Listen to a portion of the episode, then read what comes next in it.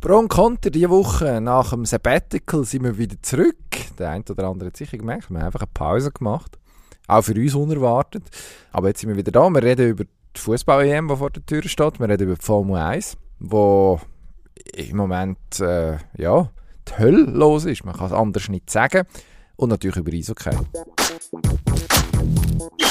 Pro und Konter. Sportstreitgespräch mit Dino Kessler. und Emanuel Gysi.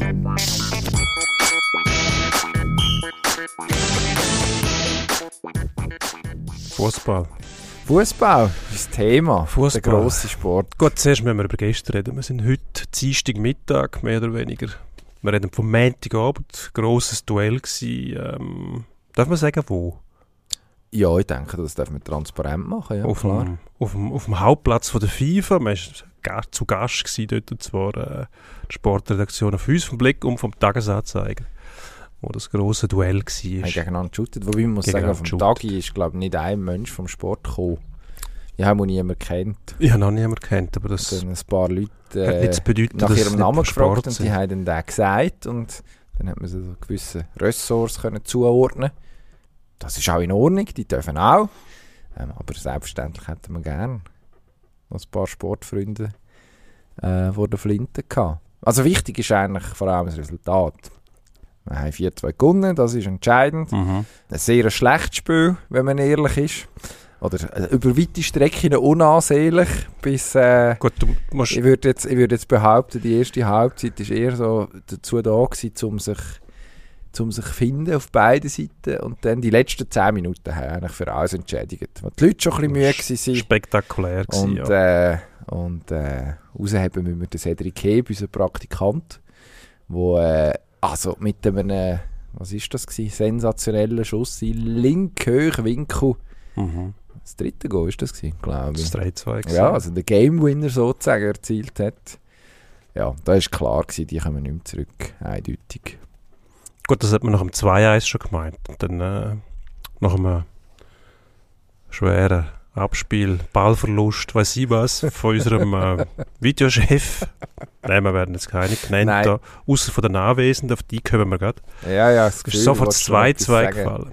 Aber die, Ja, die, deine. Beurteilung kann man nicht ganz ernst nehmen, weil du selber auf dem Platz gestanden bist und du hast es gar nicht mitgekriegt, wie das von außen wirkt. Ja, ich bin ja zwischendurch auch raus und Im Gesamtbild, ja gut, hast du dich müssen erholen, hast du mal noch, erstens mal bist du mit, mit einem Set von Fußballschuhen angerückt, wo, wo nicht einmal Ziellaufen überstanden hat. Doch, doch, doch. Aber hast du müssen, müssen mit, ja, schon mit müssen tapen früh. Ta früh tapen Gut. und dann hat der Kunststraße oben bei der FIFA hat, äh, mein, meinem rechten Schuh relativ früh den Rest gegeben. Das muss ich zugeben. Das ist war auch verantwortlich für die, sicher nicht wir, wir haben von außen drei gezählt, du behauptest, es sind zwei gewesen. Wir Sind einigen zwei. uns auf zwei. zwei. zugunsten vom Angeklagten. Zwei schwere Ballverluste, äh, die sofort zu Gegenstößen geführt haben.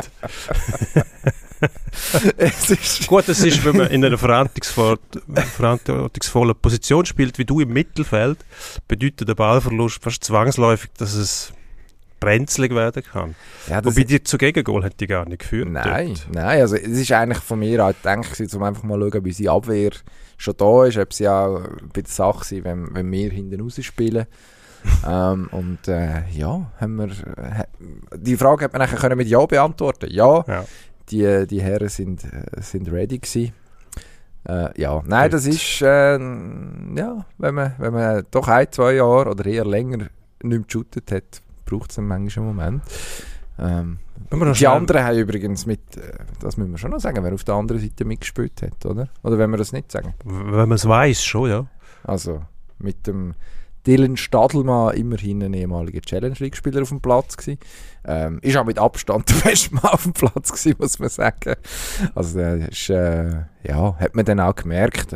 Also im Zentrum bin ich zwei, drei Mal über den Weg gelaufen, habe ich schon gemerkt, okay, ist, ja, sämtliche Versuche, ihm den Ball abzunehmen, äh, sind sicher zu loben, aber von nicht allzu viel Erfolg krönt. Mutmaßlich und so ist dann auch oh, also ja, hat dann schon man hat, man hat glaube gesehen, wer kann shooten und wer nicht oder wer kann shooten und wer weniger gut und wer nicht und äh, aber am Schluss eben, wie gesagt hat es ja eigentlich auch vor allem Spass gemacht. Das ist nicht schlecht. Du hast nicht mitgespielt, warum Ja, eigentlich nicht? Du bist, du bist eigentlich mit dem, mit dem Uli Pickel, unserem äh, geschätzten Blattmacher-Kollegen, zusammen gekommen. Wir sind zusammen angereist, Ko- weil wir gesagt haben, das geben wir uns jetzt. Und, äh, wir haben Wir auch nicht genau gewusst, warum. Aber wir haben, wir doch, wir sind Mitglied von der Sportredaktion, wir haben euch wollen unterstützen und wir haben auch wollen sehen, wie man ja, mit seinen Worten, Oli Pickels Wort war, eine schwerwiegende Niederlage zufügen. Dem Pack von der Wertstraße. sagt der ehemalige der wir jetzt ziemlich, ziemlich früh gemerkt, dass das nicht der Fall sein wird. Es war Mhm. eine ausgeglichene Partie. gewesen. Vielleicht schnell der Spielverlauf. 1-0 für den Tagi, 1-1. Penalty, muss man noch sagen. Der 1 noch, Das Hands 1-0. Penalty, sehr klare Fanol, Penalty. Fanol, der der Meinung war, es sei kein gewesen. Ja, Das ist eine, ist eine sehr exklusive Ja. Meinung, die er da hat. Gut, nachher hat er korrigiert und gesagt, er hätte sich schützen Schutzhand, äh, etwa Ja. einen halben Meter oben am Kopf. Also klarer Penalty. Mhm.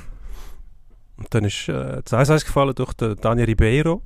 Eigentlich der, der auffälligste Spieler, abgesehen Ja, vom, vom Vom äh, Kollegen, Game-Winner, vom Cedric vom Heb. Kollegen Heb. Ähm, gewirbelt an allen Fronten, diverse Zusammenstöße im vollen Lauf, Krampferscheinungen mehrere Mal. Ähm, die Scheibenschoner sind umgeflogen. Ähm, man musste verarzten, behandeln, aufpäppeln. Aber es hat sich Und gelohnt. Er hat zwei Goal es geschossen. hat sich gelohnt, dass man gut geschaut hat. Hat äh, 1-1 gemacht und das 4-2, glaube. Und ein Einwurf von der Ball, das Feld nie erreicht das hat. Feld erreicht hat. Also es ist auch es ist ein bisschen Slapstick gewesen, teilweise und durch das auch sehr unterhaltsam. Es hat zwar noch Zündkerzen auf dem Platz gehabt, die relativ äh, grobe Funken verursacht hat. Also es hat, äh, hat äh, Auseinandersetzungen gegeben, wenn man sich so vorstellt, also im, im äh, Blauschfußball, dass man es dann halt gleich, obwohl es Blausch sein soll, ein bisschen ernst nimmt. Und äh, es war noch lustig, wie die verschiedenen Leute auf den reagiert haben. Die einen haben äh, einfach machen lassen, die anderen haben bei uns vorgesprochen, quasi vor unserer Spielerbank. Tagesanzeiger-Leute oder TH-Media-Leute. Man soll doch den bitte auswechseln. Die haben dann nichts gesagt, weil die spielen nicht mit. Das heisst immer, Nichtspieler Maul halten. Aber ich hätte mir schon gewünscht, gewünscht dass man dem äh, eins mit auf den Weg gibt und sagt, deine Spielerbank ist da denen. Klappe halten. Ja. Ja. aber es ist ja dann am Schluss eigentlich ja, Ja, das ist, in Minne über, über die Bühne gegangen. wobei der hat dann keine- nachher den Handshake verweigert. Ah, wirklich? Ah, das habe ich ja, verpasst. Der Das habe ich leider hat verpasst. gesagt, auf Italienisch zwar, was ich sehr gut verstehe, weniger gut reden. Ähm, ob man das gesehen hätte, jetzt hätte ich dann nicht einmal den Handshake fertig gebracht, was denn das für einen sei. Ah, das ist ein bisschen schade. Das ist ein bisschen unnötig. Das ist jetzt, ja. Wenn man nicht merkt, dass es vorbei ist nachher. Aber auf eine Art das ist es ja... Ja, es ist eigentlich das, was immer passiert, oder? Also auf so einem Fußballplatz, eben egal auf welchem Level, und wenn es äh, irgendwelche Freizeitliga ist, es gibt immer zwei oder drei, wo die es ernster nehmen als die anderen.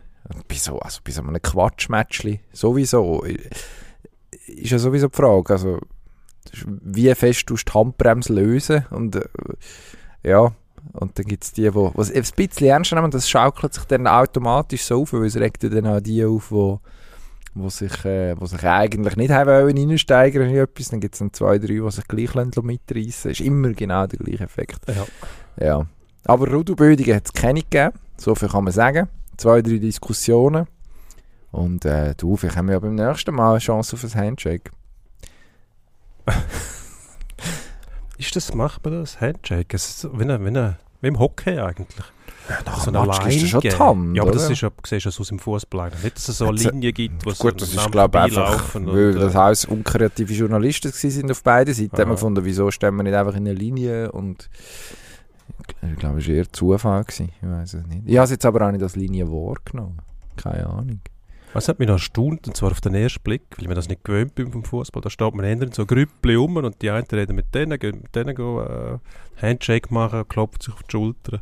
Mehr so äh, ja, diffus eher, nicht Mm. straff organisiert. Jetzt läuft man dann vorbei, Handshake und so. Aber auch gut, finde ich nicht schlecht. Könnte man Absolut. sich vielleicht überlegen, ob man das einführen will, wenn es offiziell wird. Und das wird diese Woche bei der EM. Oh, jetzt endlich richtiger Fußball. Ist vielleicht keine schlechte Idee. Schwenken wir um. Ja, mindestens einmal, ja. Da wird nicht äh, angerückt mit äh, beschädigtem Material, ja, wo man nachher noch muss mit weißem Isolierband zusammenheften. Man weiß nicht verschreien, aber es ist auch schon vorgekommen, dass Schweizer Fußballnationalmannschaften Nationalmannschaften in Material gespielt haben, wo nicht reissfest war zum Beispiel. Gut, ja.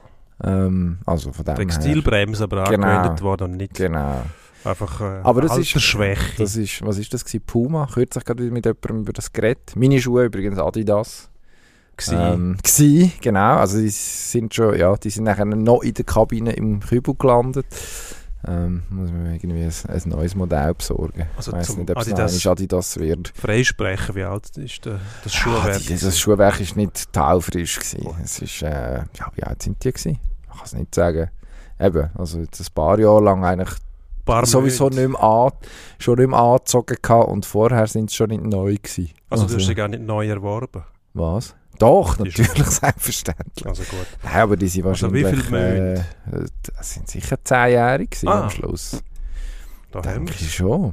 Und, äh, und davon ein paar Jahre in Gebrauch und nachher eher nicht mehr. Und, äh, Ah, das ist es wahrscheinlich. wahrscheinlich ist es da. Es ist einfach wahrscheinlich spröd. Die Struktur spröd, versprödet, nachher wird Ja. sie wieder belastet. Möglicherweise. Fußschweiß. Ich vermute immer noch, dass es ich vermute immer noch, dass der Kunststraße einen Einfluss hat, wo irgendwie, wenn man dort äh, schnell Richtungswechsel wollen machen, ist es schwierig mit dem Haut und wenn man dann noch irgendwie so in der Dreieckung war, das hat dann die Schuhe, die Schuhsohle irgendwie zusätzlich belastet. Das Gefühl, das gespürt man.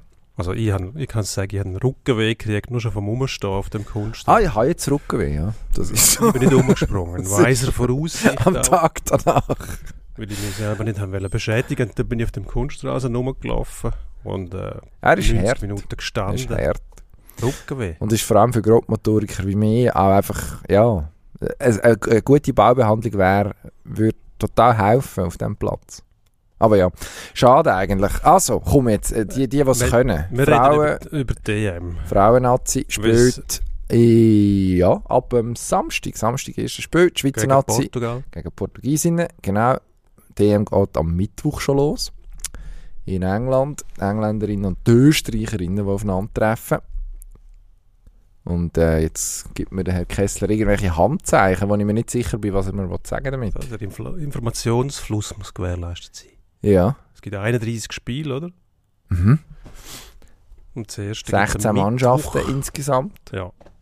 Mhm. Aber dir ist klar, wenn man Handzeichen macht, dass das in einem Audioformat eher. Naja, Das ist noch nicht Vielleicht so nicht die- vielleicht dass nicht- du das Ausplapper ist noch. Das Ja, wäre ja nicht intern gewesen, das so die- weit... die Leute, die Leute müssen doch wissen, Jetzt was bist doch doch du passiert. Mittelfeldstrateg gewesen gestern. Ja, Du gestern, kannst meine. Handzeichen nicht deuten. Ja, das ist ja Teil des Problems gewesen, Also wahrscheinlich deine auch gestern. Schlussnote gestern ist es zweieinhalb gewesen, haben wir Sagst du? festgelegt. Ja, weiß nicht. Aber wie, wie kommt denn die? Das nimmt jetzt Goalie. noch Wunder. Wie Goalie hat gesagt zwei. der Goalie hat. Äh, ah, Goalie ist tief rein. Nein, ich glaube, der Goalie ist zufrieden mit mir, muss ich sagen. Goalie ist gut. Im Endeffekt. Ja. Das auch. Wobei das zweite Gegengoal hat auf sie nicht. Aber es ist ein bisschen Ja, blöd. Das ist jetzt wie Leute, die über ihr eigenes Kicker-Manager-Team reden. Wir reden über einen Match, den kein Mensch gesehen hat, niemand interessiert. Das Äh, auch zu Recht. Ähm, weil es ist wirklich, also zum Teil Zweifel auf gewesen, was dort gezeigt worden ist, bis auf Herrn Stadelmann und der Kollege Ribeiro und im Herr Heb sein sensationelle Goal. Also ich glaube, es ist Zeit, um den Mann zu Striemer nicht vergessen. Simon Striemer, das Laufwunder und ähm, sehr gute Szenen gehabt. Hör jetzt auf. Balleroberung. Also ja, du Ja. hast ja recht, aber es Mikkosee, auch nicht schlecht. es ist- Einmal Krämpfe, lustigerweise. In der Luft hat er Krämpfe gekriegt. Das habe ich gar Und nicht das hast du sofort gesehen. Und er aufgekommen ist, Krampf, und dann ist er gelandet wie ein, wie ein, Mensch, hat sich wie nicht ein einfach Geissfuss. verschätzt Tack, und, um. Und dann gefunden, okay, komm, jetzt Krampf. Mm, Ich glaube nicht. Aber jetzt zum Punkt. Ähm, ja, bitte. Also 31 erreicht die Match. Schweiz an dieser EM? Das ist die grosse Sie spielt Frage. gegen, gegen Portugal, das ist der erste Match. Mhm. Dann spielt sie gegen Schweden, und Holland. genau. Jawohl. Und es müsste im ersten Spiel, so hört man von Expertinnen und Experten, es müsste dann einen Klick machen, wobei die Portugiesinnen sind besser oder höher angesiedelt, sagen wir es so. Es müsste eine Überraschung geben und dann könnten sie in einen Lauf geraten. Aber ich muss sagen, die letzten Spiele, die ich gesehen habe, zum Teil die Gegengol gegen Deutschland vor allem und dann in der Schlussphase auch gegen England, Also es, es kann nur besser werden. Das ist die Hoffnung, dass irgendwie der Knopf aufgeht und alles gibt und dann kommen sie in den Lauf. Mm, Also glaube, wenn es so weitergeht, dann haben sie keine Chance. Ja, also gegen Portugal ist sicher etwas möglich. Ich glaube jetzt auch nicht, dass uns die überlegen sind. Das muss man jetzt nicht unbedingt annehmen. Aber wenn man, wenn man die beiden Matches sieht, also gegen die Deutschen desaströs, ich glaube, das kann man anders nicht sagen. Gegen England ist es eigentlich gut gewesen, oder in Ordnung gewesen, solange die erste Elf auf dem Platz gestanden ist. Also dort hat man ja dann auch in der Pause die Liavauti rausgenommen, Anna-Maria Czurnogorcevic hat nicht, hat nicht äh, mehr als eine Halbzeit gespielt, hat man geschont. Ähm, da merkt man schon, dass einfach, also die Spielerinnen, die ja dann auch wirklich bei grossen Clubs spielen, also die Weite bei Arsenal, Czurnogorcevic Barcelona, die haben logischerweise mit auf dem Level oder können auch den Unterschied ausmachen. Und was hinten kommt, ja, das ist dann nicht ohne Grund hinten dran. Also der, Ja, das aber zu Leistungslevel, Engländerinnen, die können wechseln und das, was dort hinten angekommen ist, ist immer noch genau. Jetzt kann man natürlich kann man natürlich sagen, es ist, es ist die EM, es ist der Ernstkampf, jetzt zählt Jetzt wechselt man sicher eine Lia Welti nicht nach einer Dreiviertelstunde aus, wenn man nicht unbedingt muss. Ähm, also die hätte wahrscheinlich an einer, an einem, am Turnier durchgespielt, oder? Also so gesehen, ausgehen, ja. so gesehen sind die Testspiele, auch wenn natürlich ein 0-4 gegen England, ein 0-7 gegen Deutschland sowieso, aber ein 0-4 gegen England auch schon nicht gut tönt. Ja, machen wir die Testspiele jetzt aus dieser Perspektive nicht ganz so viel Angst. Ich glaube, also es wird am Schluss ausstehen vor allem mit dem Match am, am Samstag gegen Portugal, am 6. übrigens, für die, die sich das in der Agenda noch wollen, äh, aufschreiben Und nachher, äh, ja, dort gewinnen und dann gegen Holland und Schweden ja, schauen, was möglich ist. Also, man muss fairerweise sagen, mit, mit äh, Holländerinnen und der Schweden haben wir, glaube ich, Nummer 2 und Nummer 4 von der Weltrangliste noch in der Gruppe. Also, das ist nicht irgendwie, äh, äh, sind nicht Mannschaften, die ein bisschen besser sind, sondern schon Teams, die wo, wo auf, auf, auf Weltklasse-Level sind, an der Weltspitze sind. Es wäre in dem Sinne keine Schande, wenn man nicht weiterkommt, aber logischerweise müssen wir uns schon das ein oder andere ambitionierte Ziel setzen. Das heißt, es braucht eine Überraschung gegen Schweden oder Holland. Wer ist da realistischer? Holland. Warum? Hm, weil es der Marcel W. Pern ärgert. unser unser äh, Schwing- und Und Ski. Skireporter-Kollege, der ein grosses Herz für äh, holländischen Fußball hat. Nein, ke- pff, das kann gegen, je nachdem ist es einfacher, wenn äh, die Favoritenrolle vom Gegner noch, noch grösser ist oder auch nicht, je nachdem, was die auch machen. Also verwünschen kannst du jeden Favorit zu jeder Zeit, wenn du es zulässt. Ähm, ja, vielleicht muss man die, die, eben die Ergebnisse, die muss man einfach, die muss man sehen, die muss man mitnehmen. Was es bedeuten hat, kann man nicht sagen. Man weiß es nie, was Vorbereitungspartien auslösen. Du kannst mit, mit zwei hohen Siegen in ein Turnier und dann bist du so selbstsicher und findest den dritten nicht und alles ist vorbei. Also das, in der Retrospektive, nützt dir das Mhm. eigentlich nicht viel. Wenn Also- die, sagt immer die richtigen Lehren daraus ziehen. Was sind denn die richtigen Lehren? Einfach nicht mehr 7-0 verlieren. Ja, das macht Sportler Reflex. Oder acht machen. Acht Reflexartig schiessen. versucht er das zu verhindern und alles besser zu machen. Aber ja, Mm. das Turnier und der Ernstkampfbedingungen ist immer etwas anderes als ein, als ein, als ein Freundschaftsspiel, auch als Vorbereitungsspiel. Klar ist das auch Phrasendrescherei, logischerweise. Aber es ist tatsächlich so, der Druck, die Situation und das Gefühl, das du hast, um so ein Turnier, das kannst du nicht, kannst nicht simulieren. Oder, oder so du, also wir bereiten uns jetzt auf den Ernstkampf vor. Ähm, Ja, und es ist jetzt auch nicht so, dass... daheim, oder das ist nicht das Gleiche. Also was, was, was mir so ein bisschen Hoffnung gibt, ist, dass jetzt zum Beispiel die Holländerinnen auch keinen unwiderstehlichen Eindruck machen. Die sind zwar Titelverteidigerinnen, haben aber jetzt zuletzt auch gegen England getestet. Die haben 1 zu 5 verloren. Also mindestens mal in der Goal-Differenz sind wir auf Augenhöhe. Ja, dort die Trainerin, die weg ist, die jetzt die Engländerinnen trainiert, wird man müssen sehen, zu was die dann wirklich in der Lage sind. Und, gerade gelesen, im äh, Artikel vom Kollegen Michi Wegmann, die Goalie-Frau von der Schwedinnen ist 39. Und wenn ich mir überlege, wie ich mich heute etwa gleich alt nach, de, nach dem Match von gestern fühle, dann muss ich sagen, ja gut, also vielleicht haben wir doch eine Chance, dass da die Frau Lindahl der ein oder andere durchrutscht. Die Hoffnung stirbt zuletzt. Absolut. Aber wir sagen, also wir, können, wir können keine, Wir können keine Qualifikation für die nächste Runde fordern. Die Frage ist noch, was machen die Deutschen? Die sind ja eigentlich immer so das Maß aller Dinge gewesen. Jetzt im Moment ist so ein bisschen ja, tote Hose kann man nicht gerade sagen, aber sie gehören nicht zu der, zum ultimativen Favoritenkreis. Und da lange nicht einmal ein 7-0 gegen die Schweiz. Nein, leider Das nicht. nicht. Stimmt, das ist vielleicht eher etwas, was nicht unbedingt für uns spricht. Das ist ärgerlich.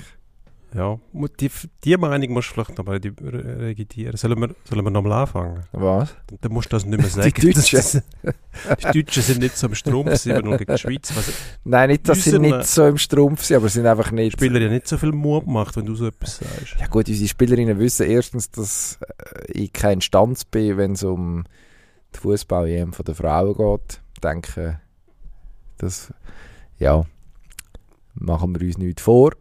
Die werden sich denken, was schwätzt der London? Und äh, nachher hauen sie der Reihe nach Portugal, Holland und Schweden weg. Wer weiß, vielleicht wird es dann eine total verkehrte Welt. Und eine verkehrte Welt war es auch für den Gang Juju. Formel 1 fahren bei Sauber, Alpha Sieht man der Sauber. so aus? Oh, irgendwie so. Jus, Ich habe mal gelernt, da heißt eigentlich Joe. Show. Also wir sprechen Joe. aus wie, wie der Cut Night Joe.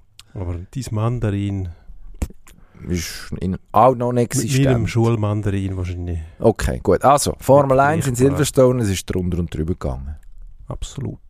Schwerer Startunfall hat es gegeben, spektakulär ausgesehen. Minutenlang hat man noch nichts erfahren, auch nichts gesehen. Finde ich irgendwie noch ein bisschen komisch, dass man den Zuschauern das vorenthalten. Also, es gehört halt einfach dazu, finde ich. Gut, das ist ein anderes Thema. Aber Kollision nach dem, nach dem Start, unmittelbar nach dem Start, ähm, Kettenreaktionen und äh, Joe. Hat es dann aufs Dach gelegt, also auf den Halo mehr oder weniger und ist dann äh, durch das Kiesbeck gerutscht, was eine unschöne Vorstellung ist, wenn man sich vorstellt, dass der ganze Kies nachher ins Cockpit reinkommt und ähm, gegen den Reifenstapel prallt oder die Tagwände, was dann halt sind, nicht mehr richtige Reifenstapel. Nachher ausgehebelt worden über die Reifenstapel in Zun, notabene durch Schweizer Firma hergestellt, Ist das so? wo aus ähm, irgendwelche Felsbrücken daran hindert, auf Bahngleise runterzufallen. Also Netz, wo massiv etwas aushalten. Ähm, dann hat man gebankt, was ist mit dem passiert, hat nicht schön ausgesehen, allerdings ist es auch nicht ein Crash gewesen, im Sinne von, wo man sieht, das Auto ist in Einzelteil zerlegt worden, was einem irgendwie noch viel mehr Angst macht. Dort hat man einfach gefürchtet um den Kopf, hat aber gewusst, da ist der Halo, also der heilige Ski oben drauf, wo äh, doch schon ein paar Piloten mindestens vor schwereren Verletzungen bewahrt hat. Und dann die Ungewissheit, bis es geheißen hat, er ist okay, er konnte das Medical Center verlassen. Ähm, eine bange Zeit, wo man hat man so warten und wo sich der, der Start eigentlich dann um, ich glaube, fast dreiviertel Stunde verzögert hat oder fast eine Stunde sogar.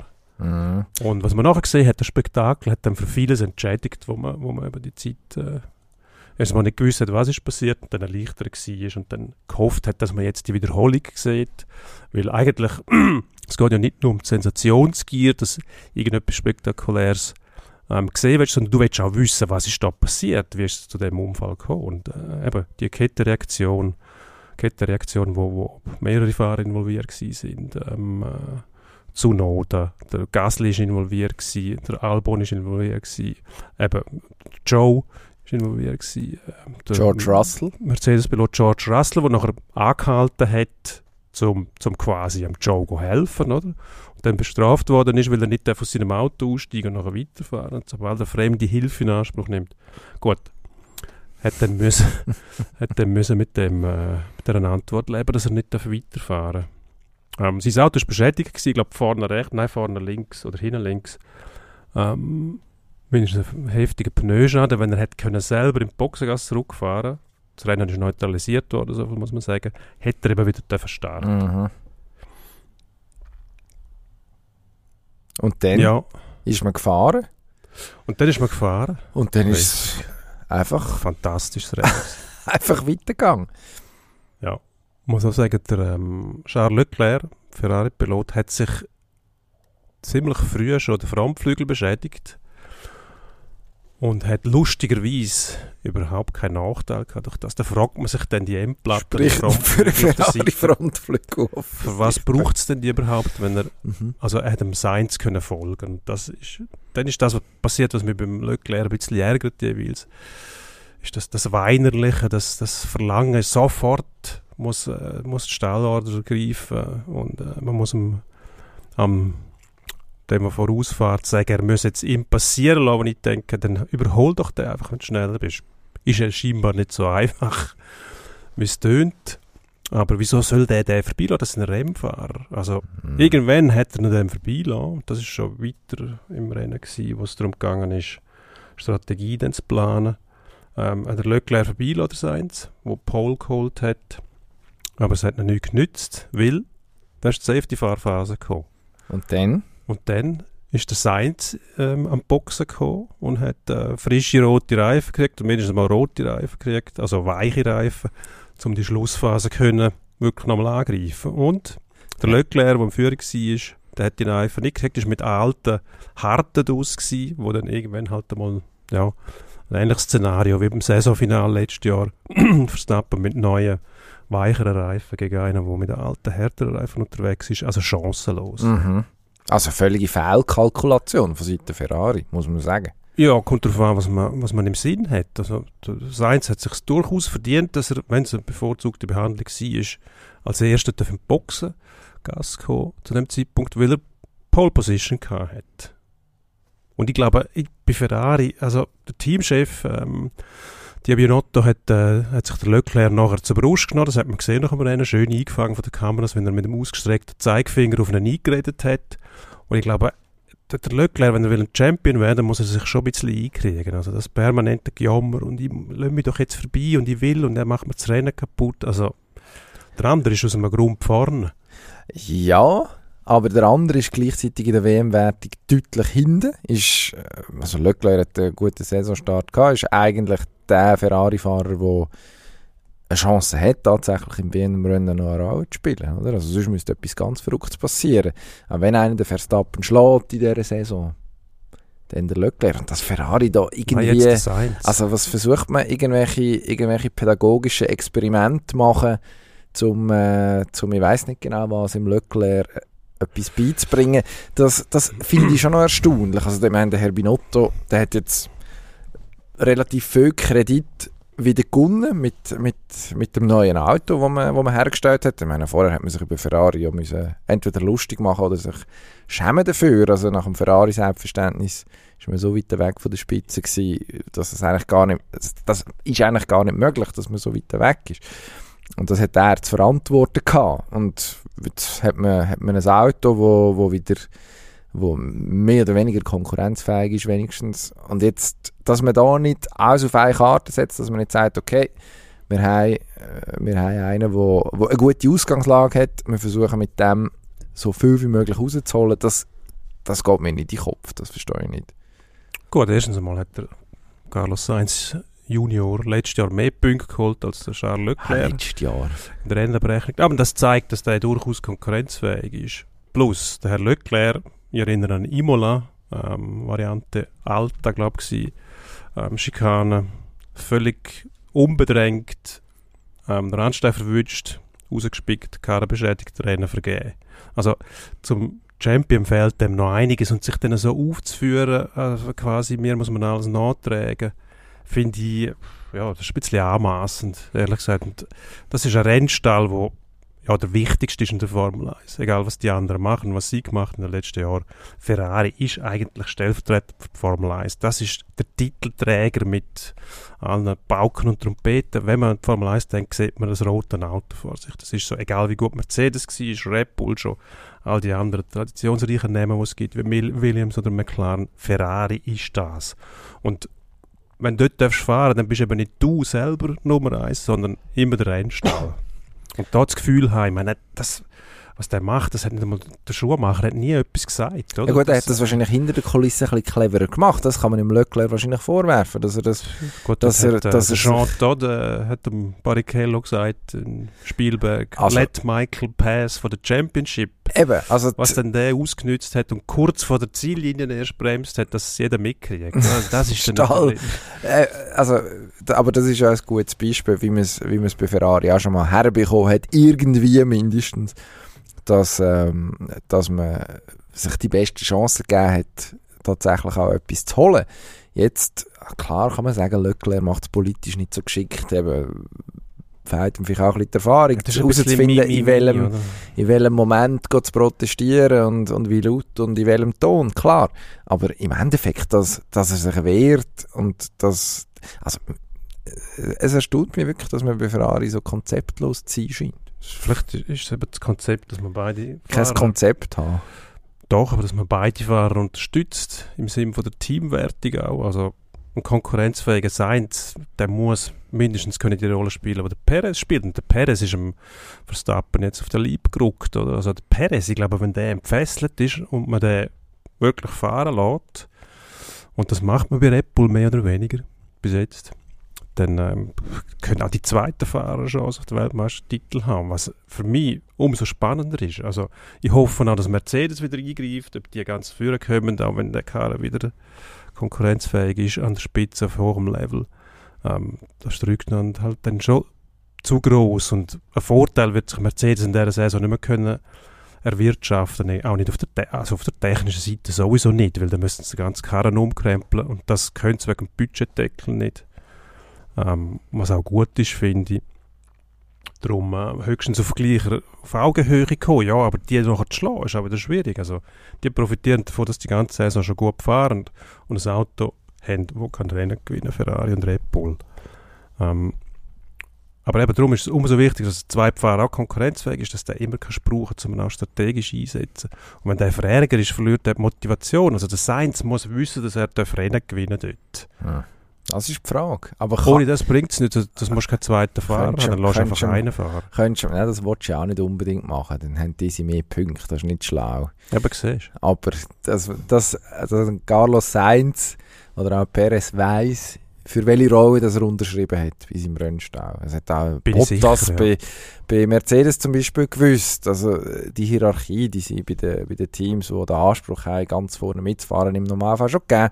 Also ich glaube, gerade bei den, bei, den, bei den heutigen Fahrern, sage ich mal, die dann vielleicht auch nicht mehr ganz so die bunten Vögel sind wie äh, ein paar Jahrzehnte früher, ähm, ja, bin ich dann nicht sicher, ob es so viel Murren wirklich gibt, wird mir jetzt, wird mir jetzt immer noch, ja, also ich, ich, würde staunen, wenn ein Seins plötzlich nur noch, Seins nur noch mit halber Kraft wird fahren, nur weil er nur weil er im Löckler etwa die mal müsste den Vortritt lassen. Aber es geht nicht um halbe Kraft, oder nicht? Ich glaube, das setzt sich einfach im Unterbewusstsein fest, dass, dass man denkt, du bist eigentlich nicht so viel wert. Sowieso, du weißt, wenn du als, als Fahrer Nummer 2 engagiert wirst, kennst du deine Rolle. Und ich mhm. nehme an, der Sainz ist Nummer 2, obwohl er den Leclerc letztes Jahr geschlagen hat. Er ist gleich noch Nummer 2. Der Leclerc ist ein ausgewöhnliches Talent. Über das Zeug hat zum Champion weiß sie nicht. Ob es das Eins hat, weiß ich auch nicht. Er hat sein erstes Rennen gewonnen. Aber durch den Sieg kann dem so viel Selbstvertrauen ähm, hergezüchtet werden, dass er vielleicht mit noch mehr Motivation noch den Leclerc unterstützt, was der auch wieder viel nützt. Also der müsste auch daran denken, hey, der Sainz, je stärker das der ist, umso besser ist es schlussendlich für mich, weil du musst den, den Perez, der ist sau gut, der ist sau schnell, der ist konkurrenzfähig, den kannst du kaum überholen, also musst du den irgendwie in Schach halten. Und äh, motivierter Sainz ist für den Leclerc viel wichtiger als ein demotivierter Sainz. Weil beim Perez lernt das auch geigen. Der war jetzt zweimal vor dem Verstappen. Gewesen. Also der ist total motiviert. Und das ist am Team und am Teamgeist nur zuträglich. Motiviert und demotiviert ist ein gutes Stichwort für unser nächstes Thema. Wir müssen ein bisschen Gas geben. Erstens ein bisschen Gas geben und zweitens über Tennis reden. Wimbledon läuft. Die zweite Woche ist schon in vollem Gang. Wir sind mittlerweile auf Stufe Viertelfinale. Und es sind ein paar erstaunliche Sachen schon passiert. Die erstaunlichste eigentlich, Nick Kyrgios, der Schlagzeilen schreibt, wo plötzlich eine Art Sympathieträger wird, mindestens für die einen.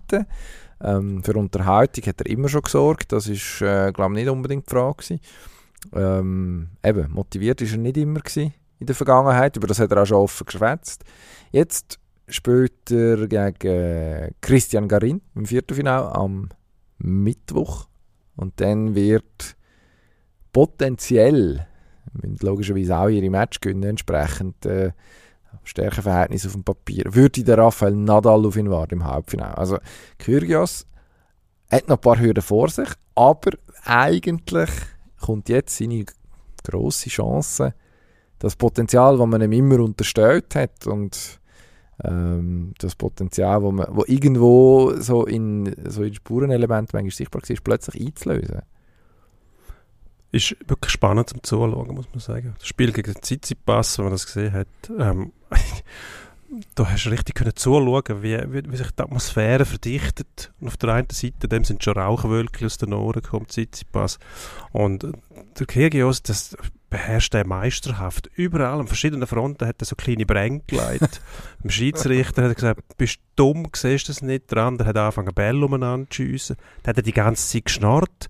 Also, der, der, macht, der hat wirklich, ich weiß nicht, ob der das Absicht macht, also ob das Strategie ist sowieso, aber ist das, das ist er selber, das ist nicht aufgesetzt. Also ich glaube, wenn der permanent mit sich schnarrt und ähm, das ist ein Ablenkungsmanöver, da musst du wirklich fokussiert sein und ein Stück weit in der Lage, irgendeine Ebene auszublenden und abzuschalten, dass der unbeschadet überstehst. Und wenn du mal auf den einlässt, dann musst, müsstest du eigentlich wahnsinnig viel besser sein, dass der noch schlagen kann, weil sonst zieht er dich in den Strudel rein und dann bist du nur noch mit anderen Sachen beschäftigt, aber nicht mehr mit, mit ihm selbst.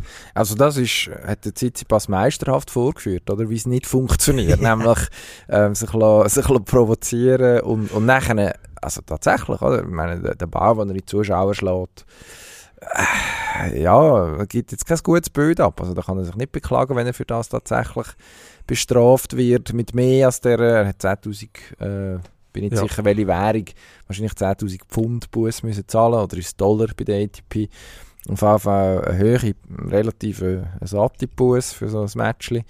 Ähm, also hat sich da auf ein Niveau begeben, hat er dann auch auf einen Kyrgios Körper zielt mehrfach, ähm, wo man kann sagen, ja gut, bist du eigentlich auch selber schuld. Also wenn du, wenn du nicht zum Erfolg kommst, so, ja. Äh, auf eine Art erstaunlich, dass ein Tsitsipas dann so, hast jetzt da schon das Weile auf der Tour dermaßen in die Fallen hineintappt. Ähm, erstaunlich gleich auch irgendwie für mich immer noch, dass Kyrgios dort jetzt in diesem Turnier nicht irgendwann auch noch einen Weg gefunden hat, sich selber mitzureissen in den Strudel. Das passiert ja, ja. im Normalfall früher oder später ja, dann ja. auch. Also er hat, hat ja dann schon auch die Fähigkeit zur Selbstdemontage irgendwie in einem, in einem schwachen Moment, wo man das Gefühl hat, okay, jetzt kommen zwei, drei Punkte nicht so, wie er sich das vorstellt und dann äh, verbröselt es irgendwie so, es löst sich, es löst sich aus in die Luft auf. Das ist bis jetzt nicht passiert. Nein, darum ist er auch der Beweis schuldig, dass das Ganze nicht nur inszeniert ist zum Gegner fertig machen, sondern er lässt sich selber durch das auch ähm, den Vater verlieren. Und wenn das nicht passiert während der Vergangenheit, könnte man sagen, okay, das ist einfach Strategie und da muss er schauen, dass er Grenzen nicht überschreitet, weil er sonst büßt wird. Oder, also ich sage, nee, die sind viel zu weich dadurch. Wenn einer Ball ins Publikum schlägt, nicht, nicht nach dem Spiel als Souvenir, sondern so, dann müssen wir eigentlich vom Platz nehmen. Ähm, auch was beim Zverev geduldet haben, auf den Schiedsrichter eingeschlagen hat, das sind einfach wenn sie das wollen, verhindern, müssen sie durchgreifen. Ich meine, das Qualifikation.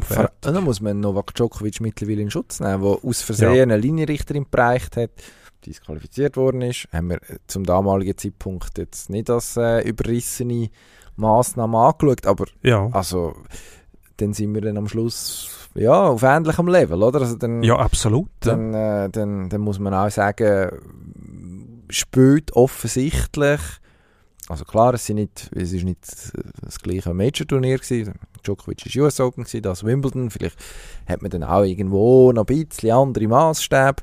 Aber was der Kyrgios sagt, stimmt, oder? Also er hat dann im Prinzip beklagt, wenn ich würde machen, was der Tsitsipas macht, ich wäre schon lange rausgeflogen. Und das stimmt wahrscheinlich. Und das stimmt das darf nicht Djokovic sein. auch und das darf nicht sein. Das stimmt, Nein, das die Regeln, die müssten es viel enger, strenger fassen. Also es werden keine Bälle irgendwo hingeschossen, außer über das Netz. okay. Ja. Das kann man sich merken, ja. Alles andere wird mit Disqualifikation ändern. Dann sind die Regeln klar. Und wenn einer frustriert ist und Nerven verliert, dann wird er halt disqualifiziert. Aber einmal so, einmal so geht nicht. Eben, im Nachhinein sagt man, was Nole dort gemacht hat, ist ja eigentlich, ja, ist auch nicht gut gewesen. Aber nicht mit dieser Absicht hat man das Gefühl gehabt. Gut, der Tsitsipas wird auch sagen, es ist der, keine Ja gut, aber der sollte ins Publikum raus. Ich meine, wenn dort jemand nicht her schaut, verschrickt, das kann, das kann wüst enden, oder? Also mit äh, irgendwelchen schweren Halswirbelverletzungen, die man im Hockey beobachtet, und die Leute verschrecken im Publikum, ein Böck kommt, äh, man reißt irgendeine Schlagader. Wenn wir jetzt nicht darüber reden, aber es geht einfach nicht, das müssen sie bleiben lassen. Da muss die ATP einfach durchgreifen und sagen, wenn wir nicht mehr sofort Disqualifikation, dann ist gut. Mhm. Kyrgios als Figur Spannend. bin mir sehr unsicher. Also ich finde, Schluss ist dann alles doch ein bisschen over the top. Also Er muss einfach irgendwann mal ein grosses Turnier gewinnen. Wenn du so viel riskierst mit dem Auftritt, dass die selber auch die nötige Konzentration kostet, wenn es darauf ankommt, dann muss er irgendwann sagen, hey, so geht es nicht weiter, dann muss ich etwas ändern. Und sonst muss er jetzt, wenn er jetzt den grossen Sieg landet, eventuell den Nadal aus dem Weg räumt und das Turnier gewinnt, dann kannst du sagen, gut, ja, aber immer noch einen erheblichen Aufwand und einen erheblichen Schaden, den er angerichtet hat, um so ein Turnier zu gewinnen. Mhm, Also, ich meine, wenn er Wimbledon sollte gewinnen, also eben, es ist jetzt äh, Dienstag Mittag, ähm, das heißt, wir wissen, wir kennen noch keinen einzigen Halbfinalist, Novak Djokovic, Sinner, Nori und Goffin sind im anderen, in der anderen Tableauhälfte, äh, die noch im Rennen sind. Also, Wenn es alles nach, nach äh, Weitranglistenstechenverhältnis geht, dann müsste er Nadal und Djokovic in dieser Reihenfolge aus dem Weg räumen. Das ist Achtung, spektakuläre Erkenntnis, kein gestohlener Wimbledon-Sieg. Definitiv Ja, nicht. Absolut. Ähm, und das müsste man irgendwo akzeptieren. Gleichzeitig, eben, es, es wird dann schon sehr viel Geschirr verschlagen. Und auf Dauer muss man sich fragen, will man das? Muss das so sein? Ähm, gleichzeitig geht es ja dann auch anders. Also, jetzt im, äh, im Achtelfinal gegen Brandon Nakashima ist es eigentlich ganz gesittet über die Bühne gegangen. Ich weiß nicht, ob er davon ausgegangen ist, dass der Nakashima sowieso schon eingeschüchtert ist von ihm. Hat zwar jetzt nicht unbedingt den Eindruck gemacht, es war ein Herzstück Arbeit. Ähm, oder ob, er- ob ihm irgendjemand gesagt hat, hey, äh, musst bremsen. Vielleicht ist das, vielleicht ist das tatsächlich das Schlauste aus Sicht jetzt von, von Veranstalter und, und äh, Tour, dass man, dass man äh, unauffällig mal rausnimmt und sagt, look, man sieht schon, was du machst, aber äh, auf Tour kommt es für niemanden gut, auch für dich nicht. Bringt man das noch her? Ist das nicht schon viel zu spät? Also dem hat man eigentlich schon viel zu viel durchgehen lassen, um jetzt auf diese Tour zu kommen, finde ich. Also wenn man das akzeptiert, und ich verstehe, warum dass man es akzeptiert, Warum? weil er, weil er einfach sehr telegen ist auch. Also er, der, der will man sehen, oder? Und das ist ja eine gewisse Sensationsgier, die man hat als Zuschauer. Bei dem, bei dem weißen Sport, vor allem in Wimbledon, wo es so ist, dass irgendetwas anderes ist. Also wie ist der McEnroe mir reingekommen in diesem Duell gegen den Borg, wo er zetert und gejammert hat und sich beschwert hat. Das ist, das ist äh, eine Abwechslung gewesen. Also nicht eine Pause, aber eine Abwechslung vom Standardprogramm, wo sehr unterhaltsam ist. Dem Kyrgios schaue ich tatsächlich sehr, sehr gern zu. Finde ihn, find ihn gut. Er spielt gut, ja, aber das ist mir dann eigentlich gleich. Also ich bin ja ein Zuschauer, ähm, sehr stark auf die Unterhaltung baut und wenn etwas nicht gut ist, dann muss es sonst irgendetwas bieten. Ähm, das muss kein Topspieler sein, aber wenn der einfach regelmäßig irgendwie einen Zirku Zirkus aufführt, dann sage ich, ja gut, da schaue ich gerne zu. Bis Und- zu einem gewissen Punkt. Und dann erwarte ich aber, dass jemand eingreift und sagt, gut, halt, bis daher und nicht weiter. und wenn du das nicht machst, dann musst du sagen, sind selber die schuld. Aber du kannst dann Mhm. nicht jahrelang quasi das Rumpelstilzchen machen lassen und plötzlich kommst und sagst, jetzt geht das aber nicht mehr. Das ist ein bisschen das Problem. Oder da haben sie auch mit dem Zverev einfach die, die was ist das, eine Verwarnung gewesen, wo er dort, in, wo ist das gewesen, in Miami, oder? in- Was von der Stuhl? Nein, dort ist er nachher nicht aus dem Turnier geflogen. Ist er aus dem In Turnier Acapulco, geflogen, aber ist von ja. der, von der äh, Acapulco, genau, von der Tour aber nur verwarnt worden. Also bedingt die, äh, Dann, äh, ist- aber sofort wieder dürfen Ist spielen. zügig wieder auf dem Platz gestanden auf AV, ja. Also was passiert ist, man hat Bussen erhöht im Nachgang. Ähm, nachdem, also es war ja nicht der einzige Vorfall, gewesen, ist so ein bisschen einen kleinen Trend gegeben von Schlägerwürfen und, und ähnlichen, also eben im Zwerf sie, sie äh, was ist das gewesen? Ausraster, das kann man schon so sagen, ist, ist der Gipfel gewesen, aber es hat dort gerade eine Reihe von, von Kandidaten gegeben, die, die Ja. sich nicht im Griff hatten. Ja, das ist, das ist sicher eine Konsequenz gewesen. Ähm, und einen kleinen Effekt hat es ja gehabt, das kann man schon auch sagen. Jetzt ist eigentlich, ja, jetzt haben wir viel über den Herrn Kyrgios geschwätzt. Wer gönnt denn das Turnier? Hm. Du stellst Fragen. Immer die Prognose, muss das sein? Nein, es Ich muss will nicht einfach sein, Spass haben. aber, aber Bis zum Schluss Unterhaltung. mhm. Ähm, also wenn der Djokovic nicht irgendeine Krise kriegt, ich würde sagen, Djokovic, ich habe schon mal gesagt, Djokovic bleiben bei dem. Hm. Ich glaube immer noch. Also Kyrgios habe ich nicht gesehen kommen. Und Kyrgios Nadal würde ich zu gern sehen. Einfach weil äh, ja, es wäre eigentlich äh, so ein Duell von den Gegensätzen. Nadal immer kontrolliert, ähm, also anständig im besten Sinn, äh, sportlich fair. Ähm, der ein oder andere Tick, den er auslebt, indem er seine Wasserflasche genauso herstellt, wie es muss sein, und sich am Ohrläppchen zupfen vor dem Aufschlag. Aber das tut jetzt defini definitiv niemandem weh. Ähm, er braucht ein bisschen lang manchmal. Aber das Duell würde ich sehr gerne sehen. Da glaube ich, würde auch Nadal aber durchsetzen. Und dann Nadal Djokovic auf Rasen. Ja, ich glaube, Rafa zieht es jetzt einfach durch. Das, das ist meine Prognose. Ich glaube, dort, der ist jetzt auf die Majors abonniert. Alles andere wird er mehr oder weniger weglassen. Habe ich das Gefühl, so für seinen Fuß. Aber, äh, also ich meine, ist das gewesen, man hat gesagt, man weiß nicht, ob er, ob er überhaupt kann spielen auf Rasen, ob er Wimbledon kann spielen, dann relativ kurzfristig erst äh, klar gemacht, okay, es geht und jetzt, jetzt ist er drin, zweite Woche, er weiß, wie es geht. Also ich glaube, es ist, es ist einfach das Jahr vom Nadal und das wird Ja. in Wimbledon auch so sein. An allen Fronten. Die Propaganda mit dem Fuß, es geht ja nicht mehr, ist alles vorbei. Und dann steht er dort und nichts ist passiert. Wie der Rock Gilbert früher, wo er Platz geschlichen ist nach Aufschlägen. Also aber bald müsste mit dem Rollstuhl aus dem, aus dem Stadion gebracht werden. Und kaum geht es weiter, topfit. Der hat hat simuliert. Nicht mit, nicht mit Jammert. Simulation zu tun. Nachweislich, Ja, ja. nachweislich schwierig. Und man kann sich Man, natürlich man sieht einfach nie etwas auf dem Platz. Ja doch, man hat es ja zum Beispiel gesehen im, äh, wo ist Paris. Im Paris-Finale hat man Ja. schon gesehen, okay, es, Ja, ist, äh, es ist vielleicht nicht ganz so entspannt ähm, und es hat wahrscheinlich sein, also nicht wahrscheinlich, wir wissen es, das eine oder andere Schmerzmittel braucht. Da kann man sich jetzt darüber streiten, wie sinnvoll das ist. Aber er, mh, fairerweise muss man sagen, ist jetzt auch nicht der erste Spitzensportler, der äh, je ein Schmerzmittel verwendet hat.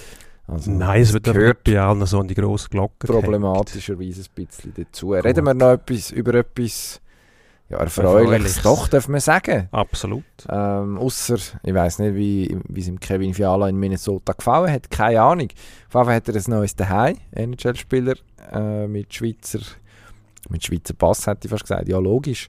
Ähm, leider, äh, leider an der, an der WM nicht dabei gewesen dieses Jahr, aus einem guten Grund. Er hat nämlich dort schon gewusst, dass er einen neuen Vertrag wird müssen verhandeln und, äh, und dann irgendwann unterschreiben und das ist ja dann auch, ja, ist ja nicht der Erste, wo sich, wo sich dem Risiko dann nicht aussetzen will in einer, in einer WM, was es auch Jahr gibt, sich schwerer zu verletzen und dann möglicherweise den wohlverdienten Zahltag zu verpassen. Was im Kevin Fiala passiert ist, ist transferiert worden, zum zweiten Mal in seiner NHL-Karriere, traded von Minnesota, wo ihn aus Nashville geholt hat vor ein paar Jahren. Jetzt weiter auf Los Angeles und dort hat er unterschrieben, gibt es einen neuen Vertrag. Hat er ihn schon unterschrieben? Bin gar nicht sicher. Es gibt, es gibt auf jeden Fall einen neuen Es gibt einen neuen, ja. für äh, nicht ganz 8 Millionen US-Dollar im Jahr. Mhm. 7,875 soll die Zahl sein, durchschnittlich, wo er gegen Salary Cap zahlt. Schöne Summe. Ja, also hat er sich auch verdient. Also, ja, aufgrund von dem, was man mittlerweile halt berechnet, mehr oder weniger für einen Stürmer, der äh, 85 Punkte macht, eine erhebliche Leistungssteigerung erfahren hat, nochmal mittlerweile in allen Spielsituationen kann eingesetzt werden. Und äh, LA hat den geholt zum Top 6 spielen, Top 3 wahrscheinlich sogar.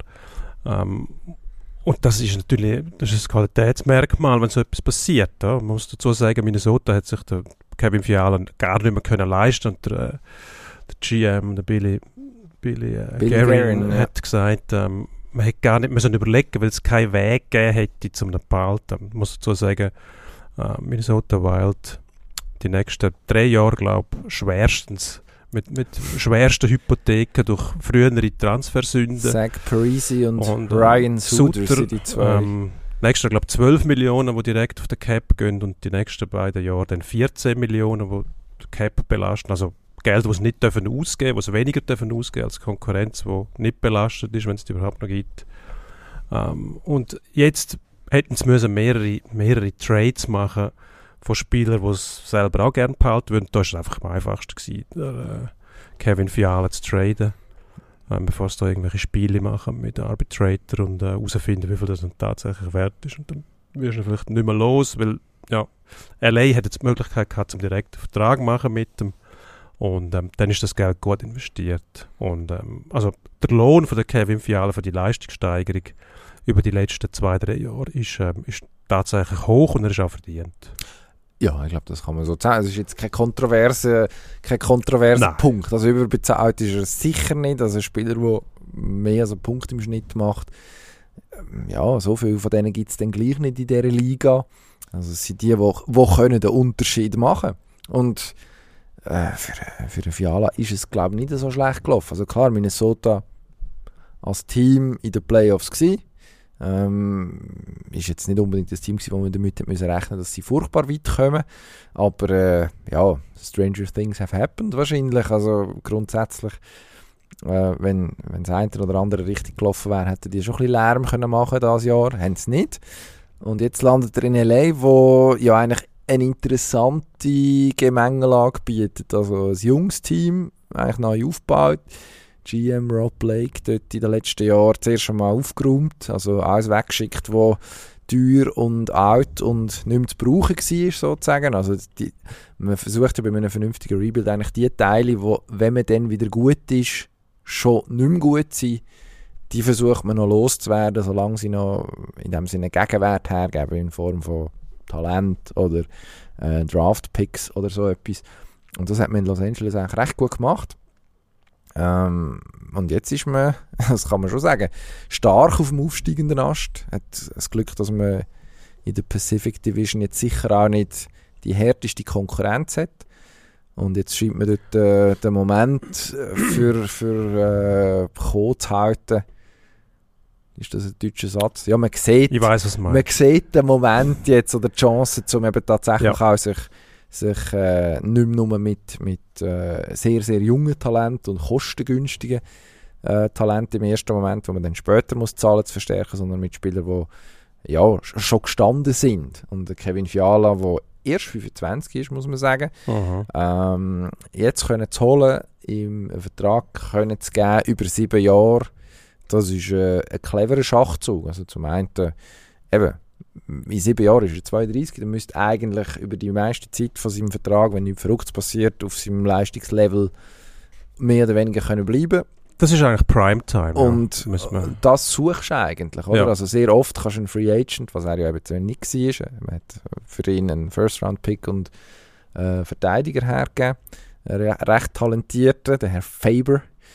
Ähm, wenn man, wenn man normalerweise einen, einen, Free Agent holt, einen Vertragslosen, ja, der ist dann 28, 29 oft schon, dann muss man auch einen langen Vertrag geben und leidet dann häufig so die letzten zwei, drei Saisons darunter, ja, dass man ihn an der Backe hat, auf gut Deutsch, zu einem relativ hohen Lohn. Die Gefahr ist jetzt in diesem Fall relativ klein. LA hat sich das können leisten ähm, Also eigentlich eine Win-Win-Situation oder? Win-Win-Win wahrscheinlich. Eben, du hast gesagt, Minnesota hat wahrscheinlich viel rausgeholt für, für die Ausgangslage, dass man eigentlich etwas hat müssen machen Klar gibt man jemanden ab, wo, wo einem kurzfristig sicher wird helfen.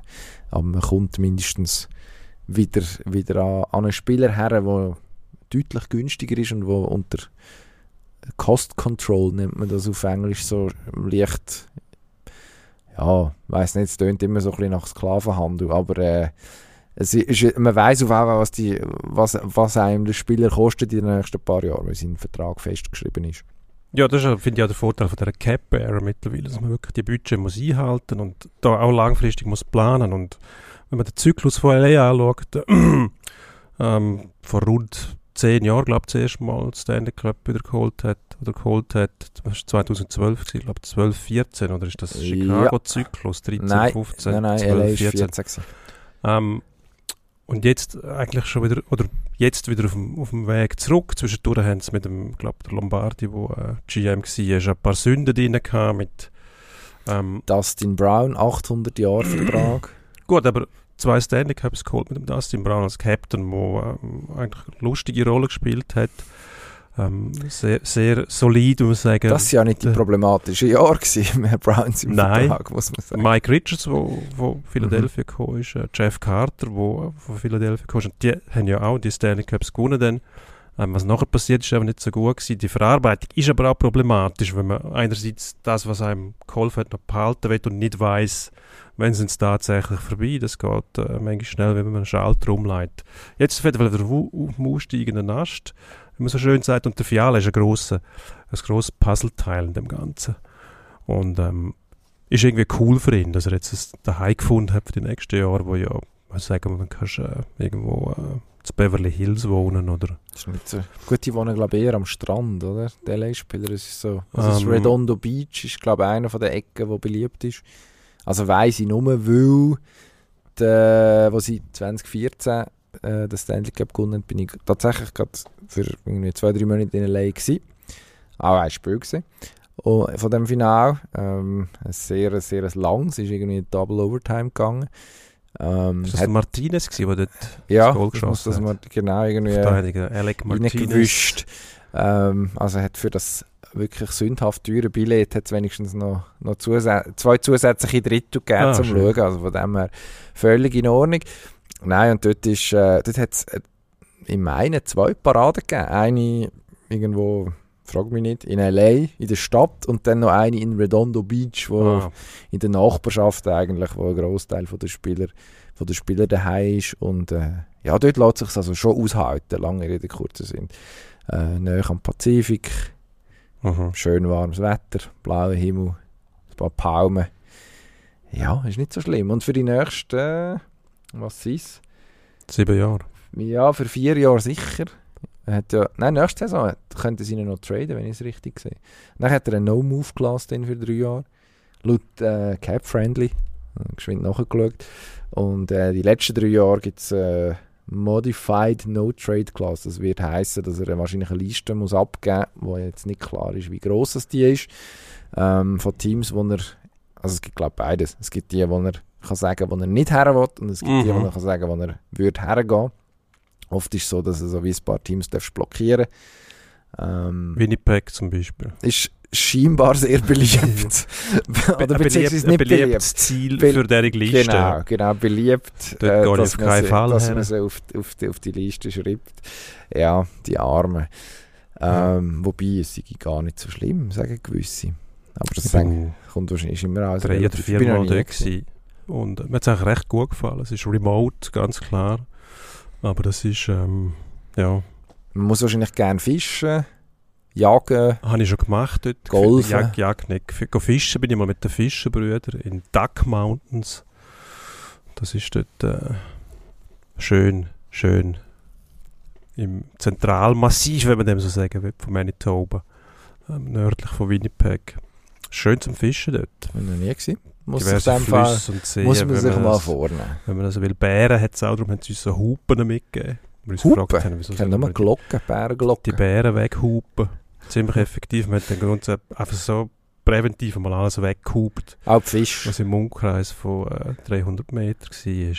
Aber eben, Oder also wenn du gehst fischen, ist so eine Hupe möglicherweise gar nicht gut. Da kenne ich mich jetzt in der Biologie, Biologie zu wenig gut aus, also ich wüsste, dass die Fische das würden mitkriegen, dass wir da irgendwo am Strand rumhupen also, ja, immer, am Ufer. Ja, haben wir immer sagen, aber vielleicht ist das auch ein billiger Trick gewesen, um mich zum Schweigen zu bringen als Kind, dass, dass man beim Fischen muss, muss still sein, weil sonst Fisch nicht anbeißt. Stillheben bestimmt, also je nach dem, wo man steht, vor allem ja. am Fluss mit klarem Wasser, muss man schauen, dass man sich von hinten anschleicht und sich nicht verschreckt. Ja. Ob das mit Geräusch verbunden ist, pff, ich weiß es nicht. Machen wir den Endspurt. Endspurt. NHL Draft. Dino, ja. sag uns, es gibt endlich wieder mal einen Schweizer, der Chance hat, in der ersten Runde gezogen, gezogen zu werden. Am Donnerstag ist es soweit. Lian Bichsel heisst der Mann. Kommt es so weit? gezogen am Bogen, Liam Bixley. Erste Runde nehme ich auch schon. Äh, Verteidiger mit äh, Supermaß. Solothurner ähm, Wurzeln. Es, es hätte jetzt müssen sein. Mhm.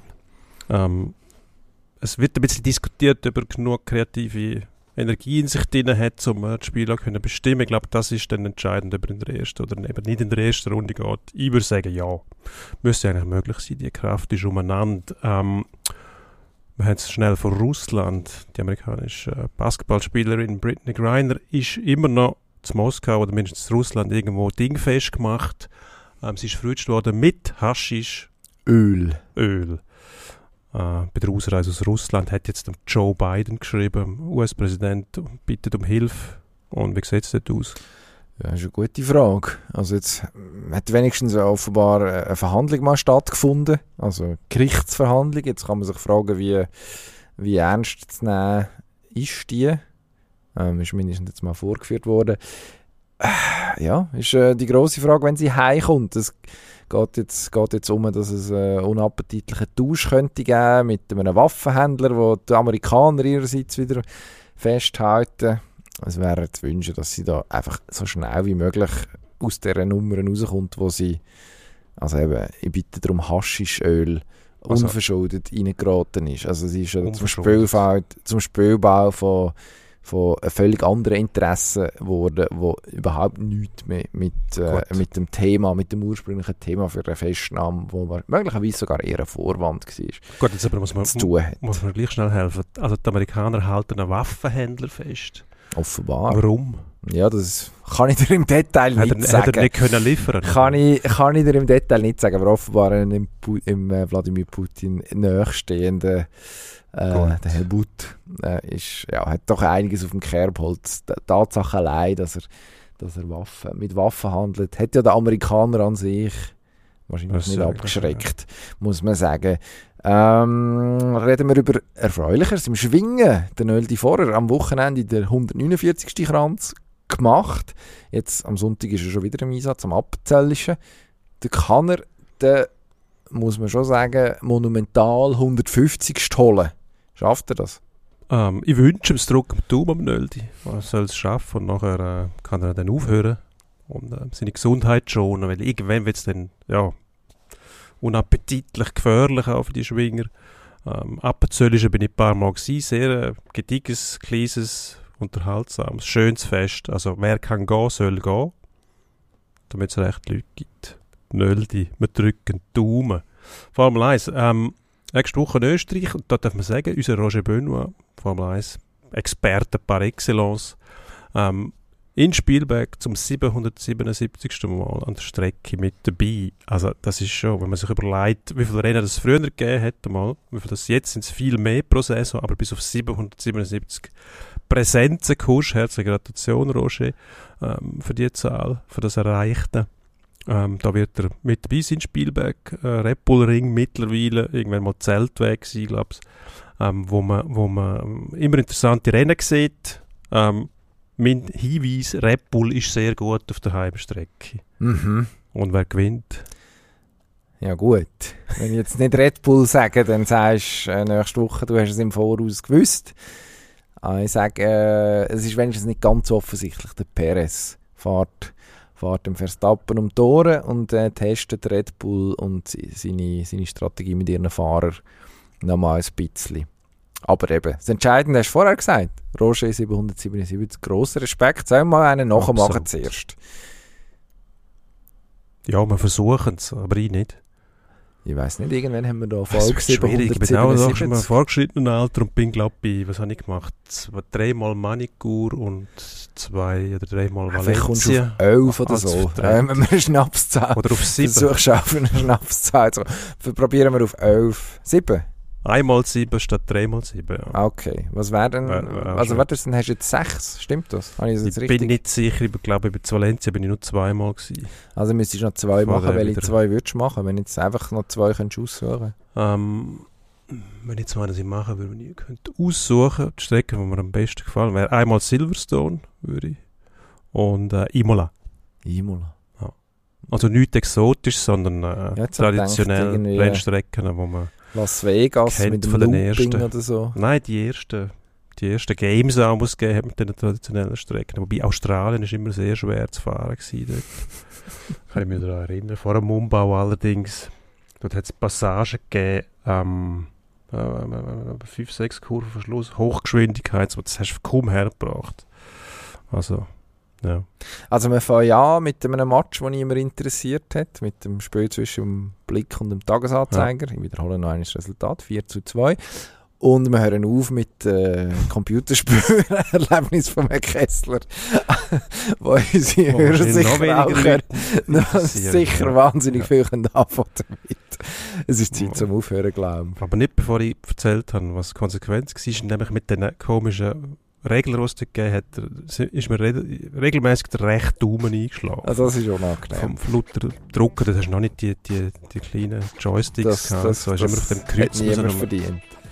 Das also, hat niemand verdient. Gut. Wir Nächstes Mal wird es besser. Zuhören. Danke vielmals. Wiederhören.